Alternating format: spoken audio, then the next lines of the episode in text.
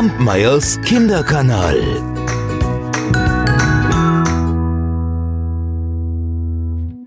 Oh, es war ein herrlicher Morgen. Der Tau glänzte auf der Wiese. Die Sonne schien und das Bächlein, das floss fröhlich vor sich hin. Auf der anderen Seite der Landstraße, da lag ein heller Wald. Alles war ganz ruhig und friedlich. Ein einzelner Vogel sang, eine Mäusefamilie lief raschelnd durchs Laub, und in der Ferne, da klopfte sich ein Specht sein Frühstück aus dem Baum. Doch was war das? Mit einem Mal, da steckten die Rehe ihre Köpfe neugierig durchs Unterholz und das Eichhörnchen hüpfte keck bis an den Wegrand. Die Vögel, die zwitscherten und jubilierten alle zur selben Zeit, als hätte ihnen jemand ein Zeichen gegeben. Und die Sonne, die schien noch heller zu leuchten, der Bach noch heiterer zu fließen, die Bäume leicht zu tanzen. Jemand kam die Landstraße entlang und es war niemand Geringeres als das Leben selbst. Es schritt gleichmäßig voran, pfiff vergnügt vor sich hin und trug einen Beutel am Gürtel. Da hatte seine Überraschungen drin.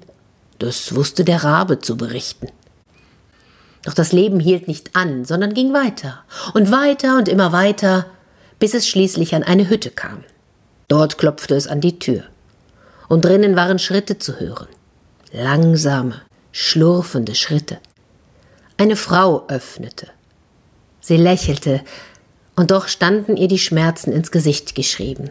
Ihre Glieder waren so geschwollen, dass sie sich kaum bewegen konnte. Guten Tag. Wer bist du?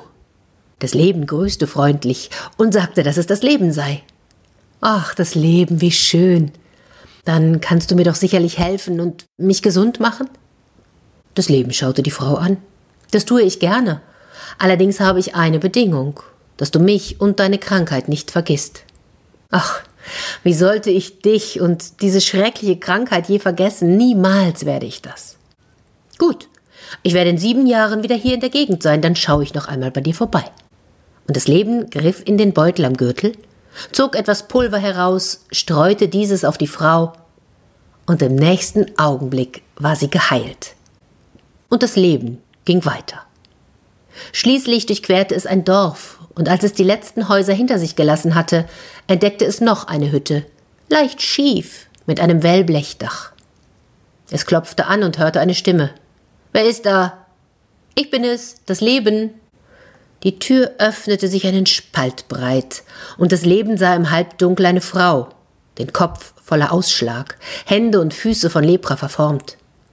Wenn du wirklich das Leben bist, Kannst du mir doch sicherlich helfen und mich gesund machen? Ja, das kann ich. Unter einer Bedingung, dass du mich und deine Krankheit nicht vergisst. Schau mich an. Wie sollte ich diese schlimme Zeit vergessen, nach allem, was ich durchgemacht habe? Niemals. Er griff das Leben wieder in den Beutel, zog etwas Pulver heraus und sagte, ich komme in sieben Jahren wieder. Dann ging das Leben weiter und begegnete einer Blinden. Sie grüßten einander, und die Blinde bat, das Leben es berühren zu dürfen. Vorsichtig tastete sie dem Leben über das Gesicht. Ach, das Leben. Bist du wirklich das Leben? Wie schön. Kannst du mir nicht mein Augenlicht wieder zurückgeben? Bitte. Ja, das kann ich, wenn du mich und deine Krankheit nicht vergisst. Sehr gerne.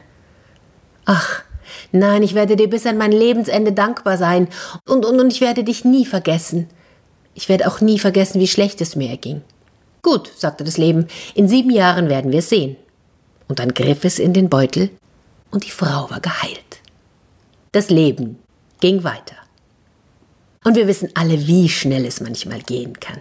Ach, die sieben Jahre waren in Windeseile vorbei. Schon bald kam es in die Gegend, in der es der blinden Frau begegnet war. Ehe es sich ihrer Hütte näherte, verwandelte es sich in einen Blinden, dann klopfte es an. Entschuldige die Störung, aber es ist schon spät, ob ich wohl bei dir übernachten kann? Die Frau an der Tür verzog das Gesicht. Bist du des Wahnsinns? Was fällt dir ein? Ich kann doch nicht jeden dahergelaufenen Krüppel bei mir aufnehmen. Scher dich fort. Leute wie dich kann ich nicht ausstehen. Da verwandelte sich das Leben zurück. Er griff die Hände der Frau und führte sie an sein Gesicht. Erkennst du mich nicht mehr? Vor sieben Jahren warst du ebenfalls blind. Du gabst mir das Versprechen, mich und deine Krankheit niemals zu vergessen und dann griff das Leben in seinen Beutel, nahm etwas Pulver heraus, und im nächsten Moment war die Frau ebenso blind wie zuvor.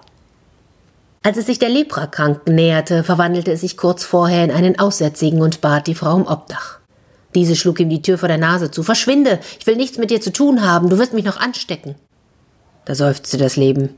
Wie war das vor sieben Jahren, als du selbst noch aussätzig warst? Du hast es vergessen und mich dazu.